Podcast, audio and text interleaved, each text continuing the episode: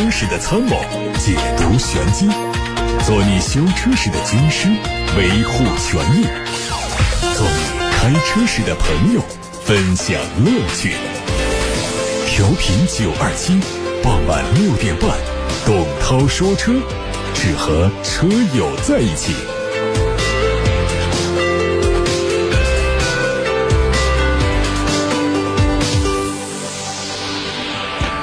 各位晚上六点半钟到七点半钟，可以通过调频九二七的电波听到董涛说车。好，我们先看今天的汽车新闻。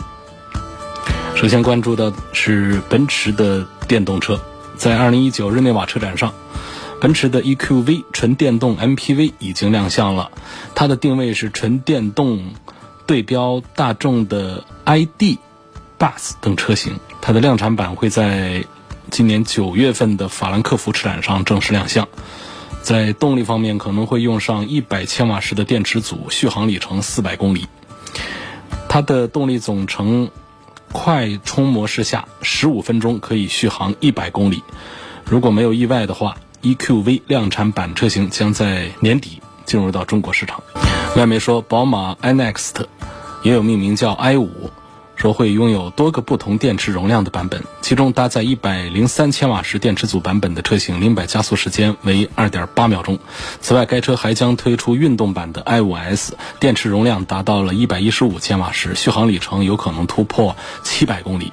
根据之前的信息，这个车在二零二一年亮相。奥迪新款 A4 的旅行版。售价曝光了，约合人民币是三十万六千五。它会率先登陆到西班牙市场开售，在今年年内或者是明年年初以进口的方式引进到中国来销售。它的动力是二点零 T 搭配七速双离合，海外版会提供燃油、柴油和混动多款产品。内饰方面，我们目前还没有看到最新的消息。北京现代常务副总刘宇表示，北京现代明年将会投产全新 MPV。它会在北京现代工厂来投产，定位是二十万元级，竞争对手是别克 GL 八、奥德赛等合资产品。目前，现代集团在海外有现代的辉逸、起亚嘉乐、起亚嘉华三款主力 MPV。此前，现代的 H 一辉逸曾经以进口的方式进入中国销售，但是反响很差，国内消费者普遍。不认可它，而起亚嘉乐的产品定位又太低，和北京现代主打的二十万元级的市场有差距，所以明年国产的 MPV 有可能是基于第三代的起亚嘉华来打造。这车的长度会超过五米，尺寸会超过本田奥德赛、艾力绅，并且和别克 GL 八接近。动力上预计会用第四代胜达上用的 2.0T 加 8AT。此前，林肯已经在海外发布了现款 MKC 的继任车型，可能会成为林肯在中国生产的第一款车型。最近有媒体获得消息说，这款内部代号为 CX483 的 TT 阶段的首台车型已经下线点火成功，轴距达到两米七，比现款的 MKC 大幅加长，动力是 2.0T 和三缸的 1.5T，传动是八速的自动挡。此前的环评报告显示，新车的白车身的长度是四米四，宽一米八五，轴距两米七一九，相比现款的 MKC 都有所加长。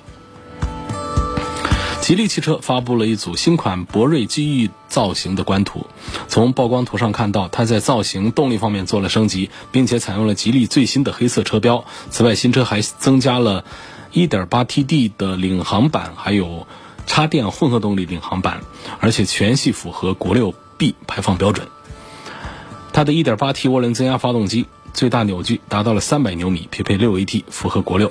48伏的轻混和插电混都用的是吉利和沃尔沃联合研发的动力系统，1.5TD 加七速的双离合。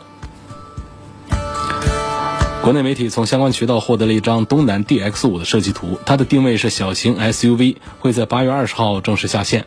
DX5 延续了家族前脸，并且采用的是展翅式的双横幅的前进气格栅，和全系标配的鹰眼大灯结合，视觉冲击力还不错。下包围的地方的线条非常的立体化，两侧的格栅是网格状，为前脸增添了运动的气息。动力是一点五升自然吸气和一点五 T 涡轮增压。传动是 CVT 变速器，或者说五速手动挡。看特斯拉，我也没说特斯拉计划在明年推出自动驾驶的卡车。除了货物运输之外，有些公司想到了其他的可以应用，比如说电动房车。而一家房车设计公司的老板认为，特斯拉的房车在续航和功能方面都会非常出色，可能会有其他的衍生产品推出。而特斯拉承诺说，它的卡车呢会在两年之内为用户节省二十万美元。这台卡车呢，就是以电动房车作为设计基础，售价约合人民币是一百二十四万元。在房车的配置当中呢，设计了有六个床铺，并且配置了全套的厨房、客厅、厕所和其他高端房车和野地住宿用车所涵盖的其他的所有的配置。有国外媒体报道说，上个月中国的一家知名专业赛车集团完成了对未来电动方程式车队的投资和重组。意味着未来电动方程式车队有了新的东家。报道说，因为未来汽车在方程式车队当中投入了非常大的资金，但是收效却非常的微弱。这家公司呢，在今年早些时候呢，是吸引了很多的投资者面谈。那么出售 F1 车队之后呢，未来汽车将不再是车队的直接所有者。尽管车队的名字可能仍然包括这家中国电动汽车制造商的品牌，未来可能会作为投资者赞助商的身份出现。车队实体的运营和技术管理将通过西班牙的一家公司来执行。最后看华人运通，专注于未来智能交通产业创新的造车新势力华人运通，在上海发布了它的豪华智能纯电品牌高和。同时发布了量产的第一款定型车，高和一。这款车会在明年下半年完成开发，在后年完成上市。这高和一，它用的是前后双电机，单个电机有两百千瓦，三点九秒钟可以破百，实现了 L 三级别的自动驾驶。我们今天先看到来自八六八六六六六六的留言，有朋友说。一九年元月份才买的奥迪 A 四，开了七千公里，这发动机的故障灯亮了，在电脑上消除了一次又亮了，问它是个什么原因？这可能不一定是你的发动机哪儿坏了，啊，就是可能就是传感器这方面的一些假性的故障。呃，一般来说呢，这个发动机的故障灯亮啊，只是一个一个。简单的提醒，在这个提醒过后呢，我们应该引起重视。比方说回电去，呃，请师傅看一下，用这个电脑检测仪器啊，看一下代码到底是发动机的哪一些传感器传出来的这个故障原因。啊，这个传根据传感器提供的信息呢，我们来判断是哪些机械故障或者说是电子方面的一些故障。如果说像这种故障灯亮了。然后你实际上去呢，不一定能查出什么毛病来，它可能就是一个，呃，这个接触方面的一些原因，传感器方面一些小毛病，导致这个假性的故障灯亮，实际上并不代表这个发动机坏了，而且也符合你说的这种情况，电脑上消除一次又亮了，就是这种接触不好，所以还是要把这个根源把它找出来，是哪块的原因导致的这个故障灯亮。我认为这种情况下开是没有问题，但是还是得尽快去把这个毛病把它找出来，要不然的话，这个发动机真坏的时候，我们都不知道它坏了。今年买了一台奥迪 Q7，四 S 店的常规保养费用将近三千块钱一次，但是在修理厂保养就会便宜很多。就问，如果我以后啊在修理厂保养，它会不会对后期的这个呃质保有影响？那他后面还有一个问题，我怕这个说太长了，大家忘记了前面这个问题。先说前面这个问题，这是一个老生常谈的话题了。说其实我们法规是支持咱们选择任何一家有资质的汽车修理单位来为我们的车来做维修保养的。啊，但是呢，这儿有一个矛盾，就是厂方呢，他为了保证自己的这个三包权益，啊，在三包法里面的这个归属于厂家这部分权益呢，不会。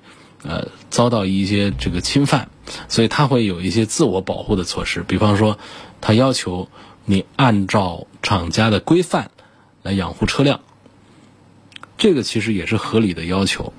你说不按照厂家的养护规范瞎开、瞎弄、瞎整，把车整坏了，那三包法还要求 4S 店退换车维修，这 4S 店这厂家不是冤大头吗？啊，所以大家能够理解，这是其实是一个双向保护的一个过程。那么这样的一个法规前提下，我们车到底在哪儿保养呢？就是你可以在四 S 店以及在外面社会修理厂任何地方做保养，但前提是这个维修单位是有对汽车进行维修的资质的，啊，这就是这个运管部门来给你发一类啊。如果做简单保养的话，这这可能要求还还会低一点。但如果做维修啊，做这个发动机这些部件的这些维修、安全部件那些维修，它是要求是一类资质的企业啊才可以的。所以做简单的保养，最起码呀，都得要个二类的资质。然后呢，这是资质有了之后呢，这车在这儿保养完了之后，你还得留好相关的材料。这个材料啊，来证明你的车是按照厂家的要求做了保养的。比方说，维修的工单，这上面有哪些项目啊？你做了维修，做了保养。那么保养完了之后呢，有没有一个厂家的？就是这个维修厂的一个验收的清单，就表示这些项目是派单了，但同时也做了，并且还做好了，做合格了。那这一套东西也得有，然后你还有一个付款的一套手续，比方说一张收据这样东西在手，至少要有这几样东西一直保存在你的车里头，这样呢才会在今后你的车真出现了需要适用于三包，需要去找四 S 店找厂家来做索赔的时候啊。才不至于说被对方、被厂家单方面宣布你的车已经脱保，脱是脱离的脱，脱离保险期啊，脱离三包期，这个叫脱保，他就没有办法单方面宣布，因为我们是按照法规选择的修理厂，是按照厂家的保养规范来做的保养项目，那这就没毛病了。但事实上，我们的社会修理厂有多少能够提供刚才说的这些资质，以及保养之后的这些工单呐，这些这个证明呢？并不是每一家都可以的。所以大家在做这个，尤其是高端车在外面做维修保养的时候，还是要到比较正规的地方去做，并且留好正规的这些资质啊，这样的一些工单作为我们的权益证明。这位熊先生提出的第二个问题呢，他说：“这个奥迪 Q7 啊，保养手册上只注明了一年一万公里保养一次，但是没有说明多久更换刹车油这样的。啊，四 S 店的工作人员也没一个说法，问这是否合理？呃，这个没有什么不合理的，保养手册上只告诉你多长时间去做一次。”啊，给你留出了盖章子的这个空白。那么，真正的这个保养的这个一次次的这种规范呢，呃，四 S 店体系里面是非常严肃的，它是有一整套东西的，你去就行了。那么，你问的这个工作人员呢，可能看是不是呃不是售后岗位上的，他说的不大清楚。售后岗位上的是一定能够把它说清楚的。那另外要说到这个刹车油的更换周期这个东西啊，那其实。呃，从实操的实践的这个角度来讲呢，它实际上没有一个一定之规。现在常常说啊，这个三年四万公里，呃，这样是一个数据。然后还有也说四年六万公里的要换刹车油的这样的数据。但实际上呢，我的建议是什么呢？这是一个和刹车安全息息相关的一个项目，刹车油。嗯。最好是，你感觉到刹车的踏板踩下去的力道和刹车的感觉跟往常不一样了，你就得去检查。如果属于是刹车系统出了问题，我们不管它现在是多少万公里，都得做更换，啊，都得做更换。这是给大家一个这样的建议。然后呢，还有一个刚才说的那什么。四万公里、六万公里当不当个事儿呢？还有三年、什么四年当不当个事儿呢？也当个事儿，但是呢，也不用太刚性。比方说，啊，我眼瞅着这一辆奥迪 Q7 开了三年四万公里了，我二话不说，先把这个刹车油找个垫子就把它换了它。这个换刹车油还是要找，最好是能够找 4S 店。找 4S 店呢，呃，这个规范性、规范操作还是要高一点。另外呢，在汽修厂呢，要注意呢。最好是请那个汽修厂的，你看得出来的，谁是大师傅，谁是小工。那小工有的才去了个把两个月，就那儿跟你招呼，捣鼓换。那旁边有大师傅引导还是可以。如果旁边没大师傅引导，你可别别别别以为这是个简单的事儿他都能弄好。呃，里头排空气这是很要技巧、很要经验的。你空气不排好啊，那那还是很危险的一个事儿。啊，你本来你没换刹车油之前，刹车还好好的，搞不好你换完新的刹车油之后，刹车还不行了呢。这种情况都很常见，所以为了规避这个风险呢，就没事就别动这个刹车油的部分。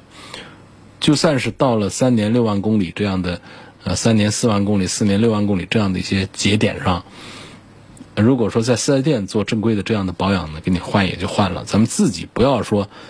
老惦记着啊！我其实踩刹车没有任何的区别感觉，但是我就是怕这刹车油坏掉了，我得赶紧找个地方把它换了。它不是这样子的，它不是玻璃水，玻璃水咱们自己都可以加，包括换机油，这也没有什么技术难点，大家找个地方都可以。但是刹车油一定要在老师傅的指导下来换，这个。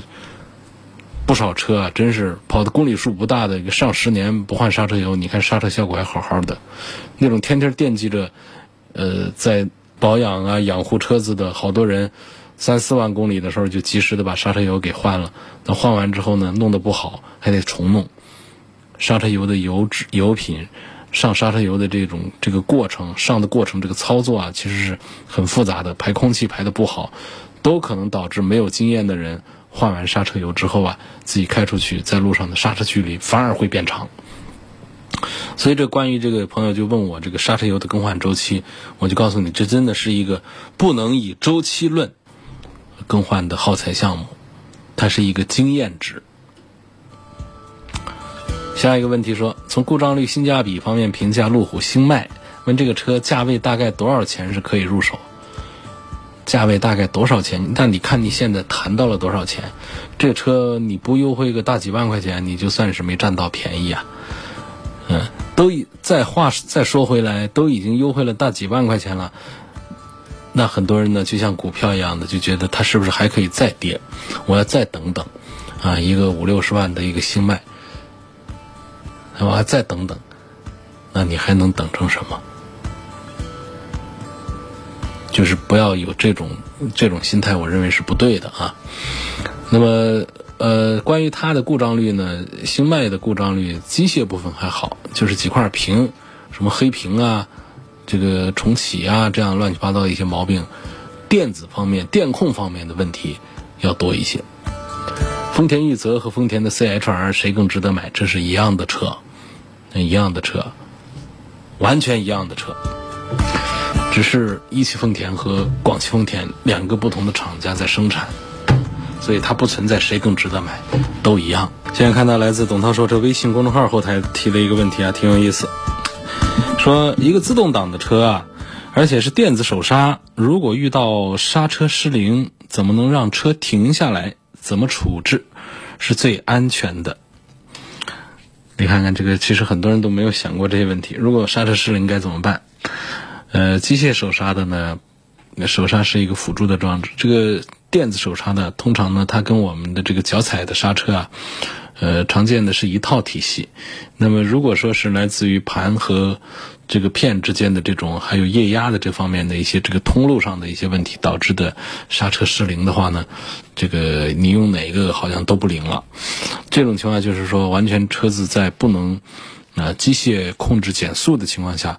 我们用什么办法来确保车辆的安全？我首先要讲啊，它不能百分百的确保安全，只能说尽量的减少对对社会或者是对自己的这个人身和财产方面损失是尽量的减少，而且它分的情形也不一样啊，在高速公路上的情形，在山路上的情形和城市街道上低速的这个情形，它的这个处理方案应该都不一样。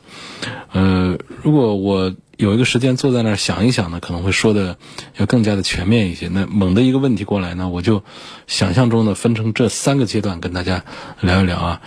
这个如果说是在高速公路上的这种情况的话呢，我觉得可能危险的指数要低一些，因为高速公路足够宽敞、足够长，那么我们跑到旁边的应急车道上去。啊，这个打过去，如果说是有这个手动加减档的功能呢，尽量的把它打到这个，这个这个低档位上来，然后让车子慢慢的丢着油门啊，它滑着滑着，它速度会越来越低，就像飞机的跑道一样的，高速公路足够长啊，它总可以，车子到最后停下来。那如果说在山路上的话呢，我们就不能做这样的指望了。山路又窄，要是有会车啊，呃，这个有弯道啊，有上坡下坡啊，这都不好。不要抱着侥幸心理说前面有上坡就好了，我这个通过上坡来把力量把它化解掉。你是你能算好刚好坡顶上去速度就停下来了吗？他要是在半坡里把速度就给你停完了之后，车子得往后倒了，你又没刹车。那不更危险啊？那下坡也是，这更更不用提了。下坡的时候，它速度会越来越快。那么这样的情况下，我觉得是最危险的。这种啊，呃，两个方案就是说，如果说我们能够找到这个比较松软的这样的地带和土坡啊这样的一些东西的话呢，我们呃这个把住方向盘。嗯，能够蹭上去，蹭上去，让车子的力道呢能够化解掉，那就是包括一些松软的山体啊，就我们蹭上去。因为这样的话，其实我们的维修成本是啊并不高的，啊可以这样上去。然后呢，找不到这样的情况，找不到这种松软的障碍物呢，这种可能性要更大一些。那这个时候呢，我们可以这个试一下什么呢？就是把这个这个尾这个。搞坏了车其实也不好，就是推到这个停车档上去，啊，推到 P 档上去，因为我们刹车是失灵了，但是我们的刹车踏板，啊，这个它的相关的一些开关信号、电子的信号仍然是可以传递给变速箱的。那么踏踏板踏下去，脚踏板踩下去，虽然说刹车没有力道，但是这时候我们是可以可以别动这个变速箱的。那如果能够推到这个 P 档上去呢？它可能对变速箱会有伤害，但是呢，它可以让我们车子啊遇到更大的变速箱的这种阻力，让车子把它停下来。那这个呢，就是在我前面那说的情形都不灵的情况下，咱们就是搞这一招了啊。如果这一招咱们也没有办法操作，前面松软的地方也没有的话，那就是比较糟糕的一种局面，就是我们要找比较比较硬的这种障碍物把它给怼上去了。你不行的话，比方说。这个山路上啊，有悬崖呀，有这样的情形，我们要及时的把失去刹车的这个车辆把它停下来的话，恐怕我们要选择的是，只要车不掉到山底下去，怎么着都行，包括撞树啊，直接的往这个比较硬的这个山体上，就是斜着插过去，不要硬怼，因为速度低可以硬怼，速度高的话千万别硬怼，这硬怼那那可能。就更快的出现车辆失控翻转的这样的情形，反正总之这种啊，就碰到了，确实是这个挺难以想象的。就是我说的这些呢，是在我们这个旁观者的角度，从理论上这么想象的。那么在现实当中呢，会出现我们想象的情形都不存在，就是都找不到对应。第二呢，人慌张了。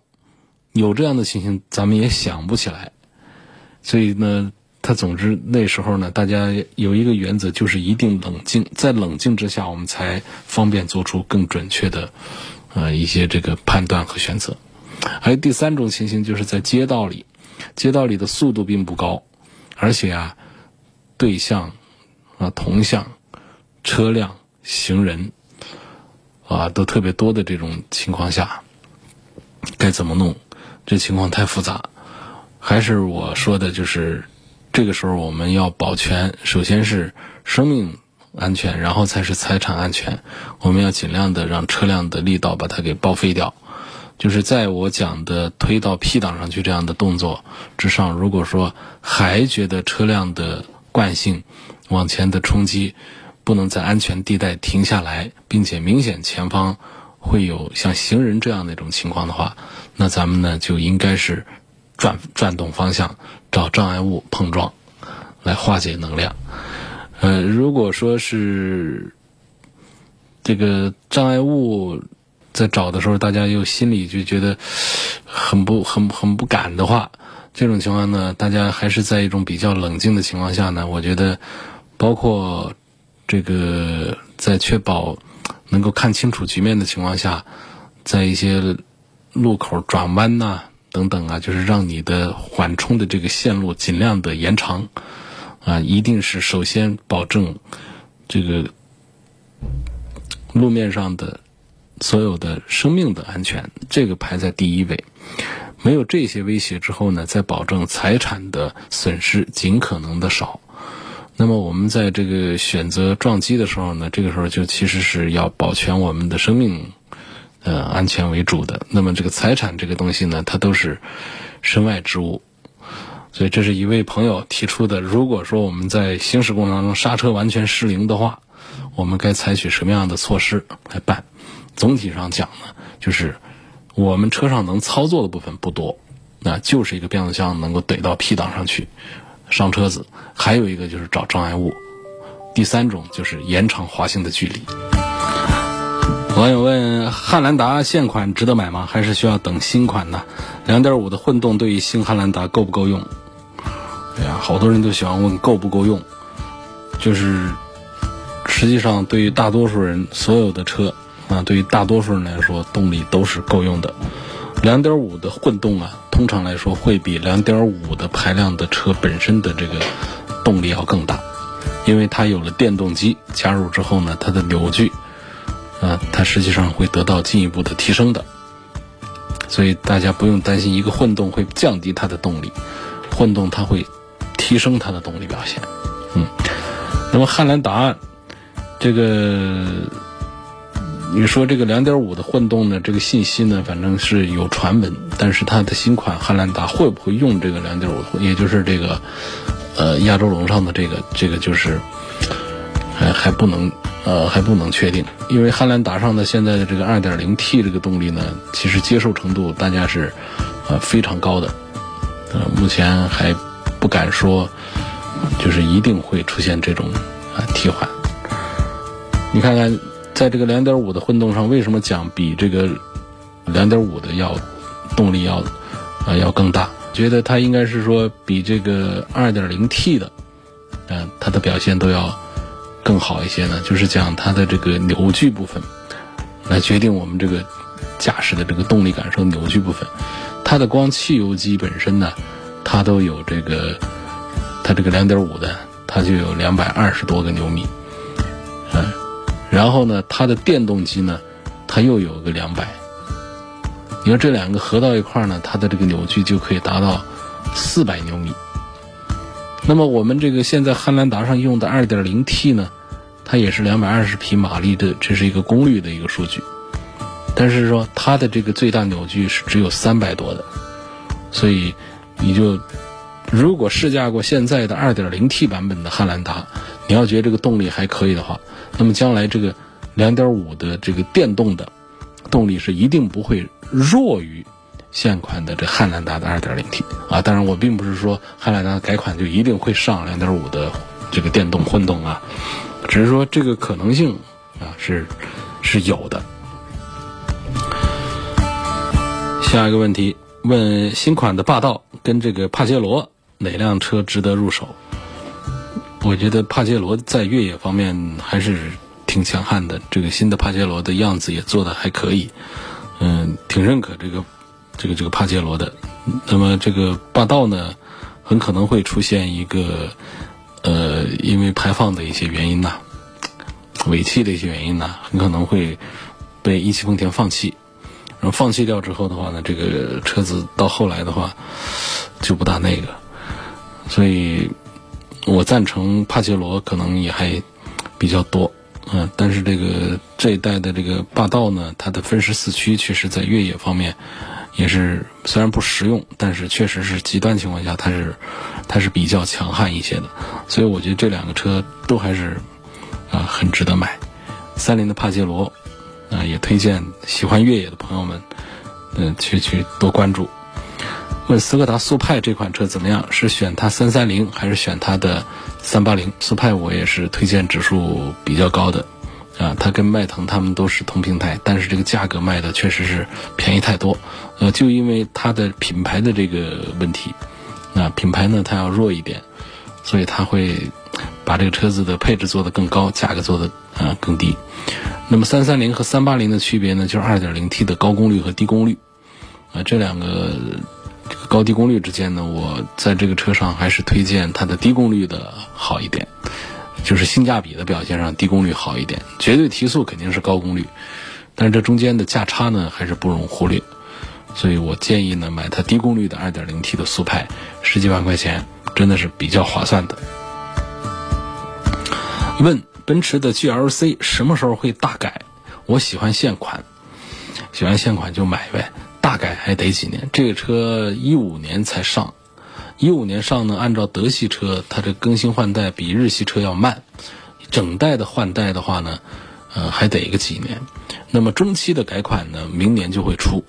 明年的中期改款会把尾灯换一下，应该会前脸也会有一些变化，好像发动机也会做一些变化，内饰部分都不会看到变化。中期改款呢，能够改到动力上来就已经是很大的动静了。一般的中期改款呢，就是改一下外观，有的把仪表台换一下的，就是整个它的开发平台、三大件这方面一般都不做调整、不做更换，这个叫中期改款。那种年度款的话呢，就纯粹是换灯了，嗯。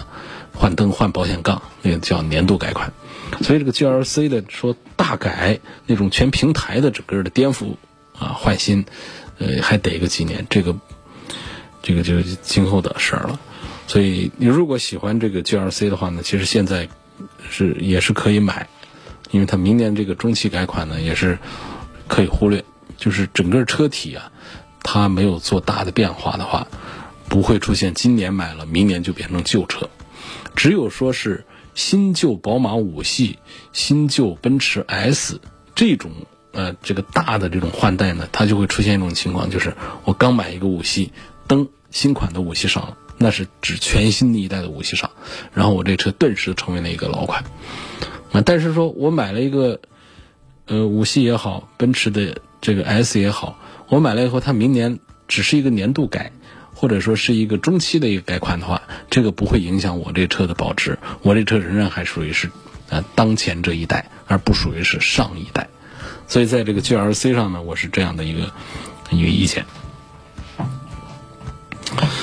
准备买个二手车，注重耐用、舒适，动力强一点更好。刚好朋友手上有一台二手的 DS 六要出，嗯。二零一五年的车，十万以内合适不合适？就说这个 DS 的车啊，其实车还是挺不错的，啊，车挺牛的，设计啊，这个这个各方面都行，然后车子也还挺皮实、挺耐用。我觉得朋友有一台二手的 DS 六，十万块钱，十万块钱的价格，你得看它什么配置。如果说是高配的话。这个价格是可以的，嗯，但如果说本身就是一个低配车的话，这个价格其实没没有什么蛮大的机会，就是一个很正常的一个 DS 的一个二手价，啊，比方说他这个车呢，这个指导价你就别看了，指导价都说的是二十万，它实际卖的话呢，都得便宜几万块钱，呃，打的折扣都比较狠的。那么到二手市场上去的话，它它对应的价格其实就是。市场上的新车的终端的成交价，而不是说它厂家的指导价是多少。你这折扣打下来，这个十万块钱实际上也就是一个六折的一个样子。一个一五年的车打六折，这在很多的畅销的品牌上都是会发生的事情。那么在这么一个极刁的、呃销量很小、保值特别差的 DS 身上，六折的一五年的二手的话，我觉得就并不是一个。机会特特别好的一个事儿，但是说如果说这本身它是一款顶配，那就另说，那就不止六折，嗯，那就是一个四折左右。那我觉得这个公里数也不大的话，车况也好的话，我们就不考虑保值的问题，四折啊，买一个顶配的 DS 六，那还是挺划算的。想买一台价格二十万元以内的新能源车，问是买混动的好呢，还是买纯电动的好？呃，还还希望推荐品牌。呃，二十万买这个合资的混动呢，好像是这个像这个雅阁啊、本田雅雅阁啊、这个凯美瑞这些呢，就去买不到。嗯，那么咱们自主品牌里面的混动啊这些呢，它还是好呃好找，还是挺多的。纯电动的版本呢，二十万元以内的话呢，你可以买那个小鹏小鹏的车子，这个是在二十万元以内。